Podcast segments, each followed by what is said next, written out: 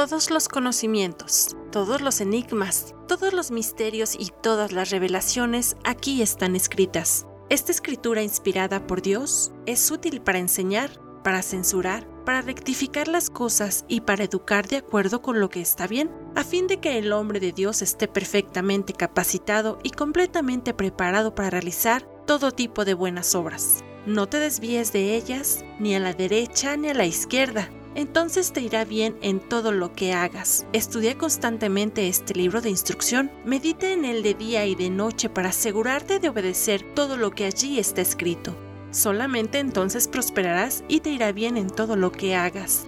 Mi mandato es, sé fuerte y valiente, no tengas miedo ni te desanimes, porque el Señor tu Dios está contigo donde quiera que vayas. Todo lo que estos pequeños audios te revelarán puede ser épico. Escúchalos diariamente con atención y abre tu corazón, porque solo este libro tiene las respuestas que te enseñarán a vivir plenamente. La vida verdadera Ministerio sin Paredes presenta Bocaditos de Sabiduría.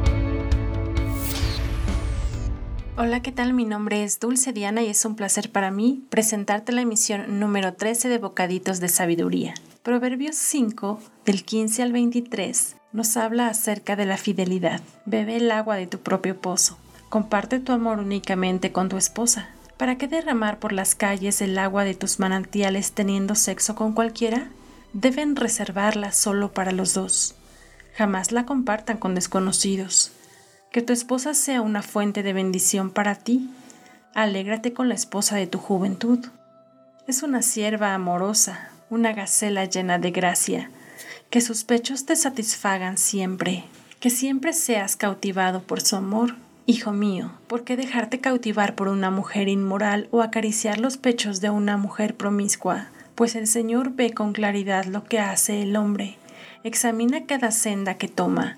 Un hombre malvado queda preso por sus propios pecados. Son cuerdas que lo atrapan y no lo sueltan. Morirá por falta de control propio. Se perderá a causa de su gran insensatez. Me encanta ver cómo este texto nos muestra ambos lados de la moneda. Por un lado te dice lo que sucede cuando usamos el placer de manera incorrecta, de manera inmoral con una persona ajena.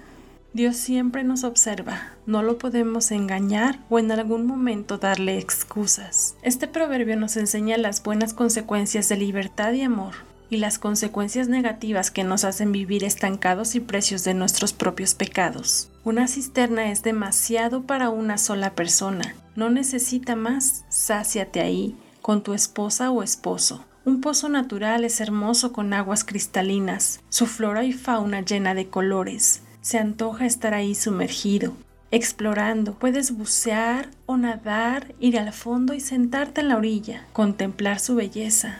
Ahora imagina todo ese paisaje solo para ti. Dios compara esa naturaleza con el matrimonio. Las caricias, el amor, el deleite, la alegría, placer, satisfacción y paz con una sola persona, tu pareja. Por otro lado, una persona insatisfecha es aquella que no controla sus emociones ni sus deseos y va de cama en cama, de relación en relación, sintiéndose vacío cada vez más. ¿Te imaginas estar comiendo de una mesa con muchas personas?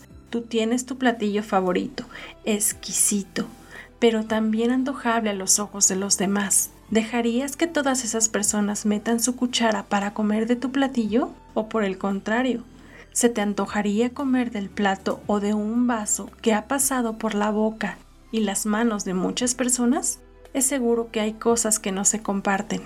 Y esto lo confirma. Es por ello que debemos ver a nuestro cuerpo como un gran platillo que no debe ser compartido con cualquiera, ni tomar del vaso donde otra persona está bebiendo. El cuerpo de tu esposo o de tu esposa es solo tuyo, para que bebas y te sacies de él. Es por ello que Dios te dice que te sacies con el agua de tu propio pozo. Es momento de comenzar a ver a tu pareja de manera diferente, de que ambos sacien sus deseos emocionales y físicos. Si existe algo que les impida amarse libremente, oren a Dios para que bendiga su matrimonio o les ayude a sanar heridas. Te invito a orar conmigo. Creador del cielo y de la tierra, todo en ti es perfecto Hoy pongo en tus manos mi matrimonio para que mi pareja sea una fuente de bendición, que nos deleitemos uno al otro en todo el tiempo. Examina nuestro corazón. Dios, recuérdanos que podemos controlar nuestros deseos y emociones. Perdóname si no he disfrutado lo bello de mi matrimonio. Te pido que limpies todo pecado de nuestro pasado, cualquier error que cometimos por ignorancia y que rompas toda atadura que haya quedado. A partir de hoy me deleitaré solo en mi pareja. Te pido que su gracia, amor y caricias me satisfagan y pueda cuidar esa bendición que has puesto en mis manos y asimismo yo sea de satisfacción y bendición. Ayúdanos a amarnos, respetarnos y que la fidelidad siempre permanezca, porque un nudo de tres no se puede deshacer. En el nombre de Cristo Jesús. Amén. Qué preciosa es cada palabra que Dios nos muestra. En cada área de nuestra vida nos enseña a utilizar la sabiduría, nos enseña cuál es el camino correcto y las consecuencias de tomar los caminos errados. Si deseas más información visita nuestra página de Facebook La Vid Restaurando Vidas. No olvides compartir cada uno de estos bocaditos. Que Dios te bendiga y hasta la próxima.